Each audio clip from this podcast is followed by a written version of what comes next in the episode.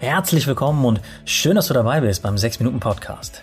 Dem Podcast für genau die Art von Persönlichkeitsentwicklung, die dein Leben glücklicher und erfolgreicher macht. Das Ganze immer faktenbasiert, wissenschaftlich fundiert und wirklich im Alltag umsetzbar. Ich bin Dominik, genauer gesagt Dominik Spenst. Spenst wie das G-Spenst, das du schon kennst, nur eine G am Anfang. Bin Autor der 6-Minuten-Bücher und ja, freue mich jetzt auf die nächsten Minuten mit dir.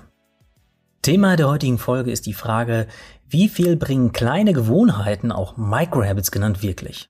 Und vor sieben Jahren, als ich tiefer in die Welt der Psychologie, der Persönlichkeitsentwicklung eingetaucht bin, haben noch wenige von kleinen Gewohnheiten gesprochen. Da ging es immer eher um das Visualisieren riesiger Ziele, darum die größten Träume mit aller Kraft umzusetzen.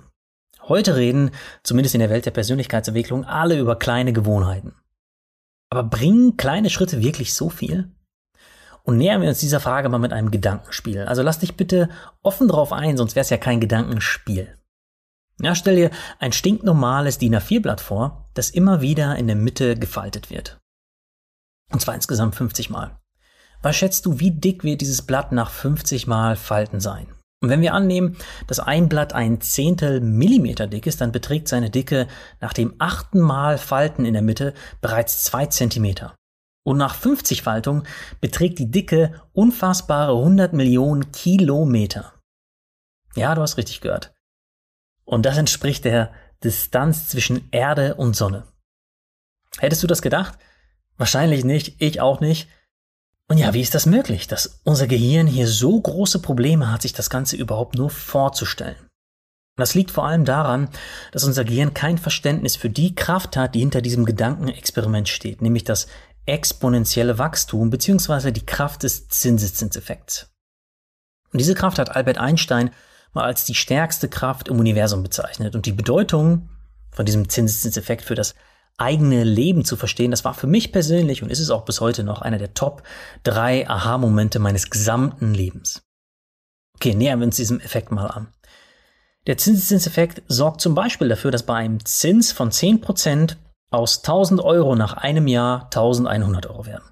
Nach zwei Jahren ein bisschen mehr als 1200 Euro, nach drei Jahren etwa 1300 Euro, was ja alles jetzt erstmal nicht nach so viel mehr klingt als diese ursprünglichen 1000 Euro.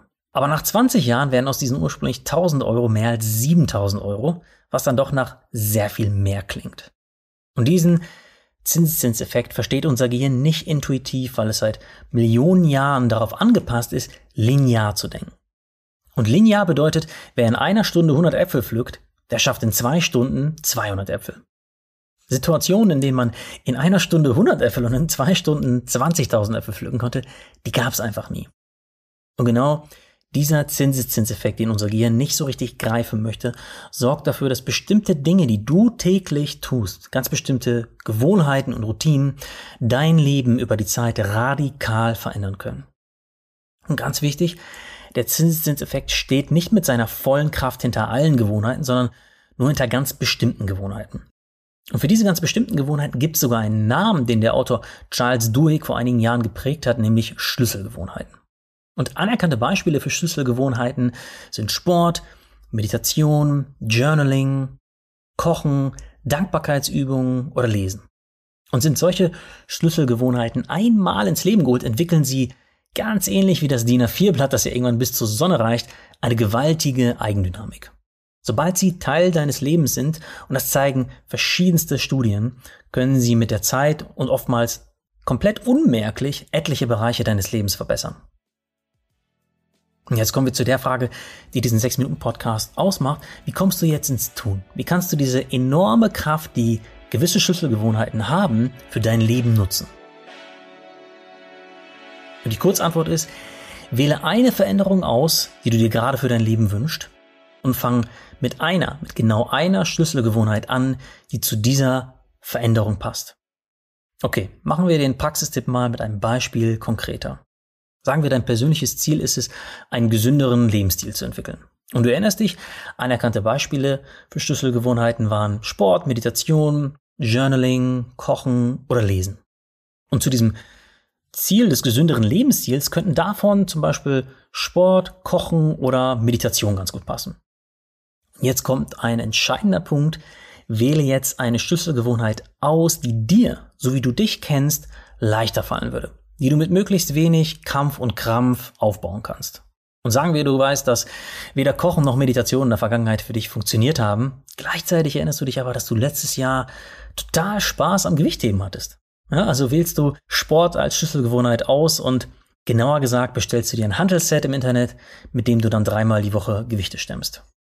Und ja, wie es der Zufall so will, gibt's genau zu diesem Szenario eine passende Studie von Dr. Roy Baumeister, an der nur Menschen teilnahmen, die einen gesünderen Lebensstil entwickeln wollen. Anstatt den Teilnehmenden in aller Ausführlichkeit zu erklären, wie sie gesünder zu leben haben, sollten sie, genau wie im Praxistipp der heutigen Folge, nur genau eine Sache in ihrem Leben verändern. Sie sollten zwei Monate lang dreimal die Woche Gewichte stemmen. Und nach ein paar Tagen hatte sich durch diese Gewohnheit nicht viel im Leben der Teilnehmenden verändert. Nach zwei Monaten aber gab es eine riesige Reihe messbarer Lebensveränderungen. Durch das Gewichtestemmen bekamen sie nicht nur mehr Schmackes und Muckis, die Teilnehmer aßen auch gesünder, sie reduzierten ihren Alkohol- und Koffeinkonsum, sie rauchten weniger, sie lernten mehr für die Uni, sie waren produktiver und sie räumten sogar häufiger zu Hause auf. Und genau das ist der Zauber von Schlüsselgewohnheiten.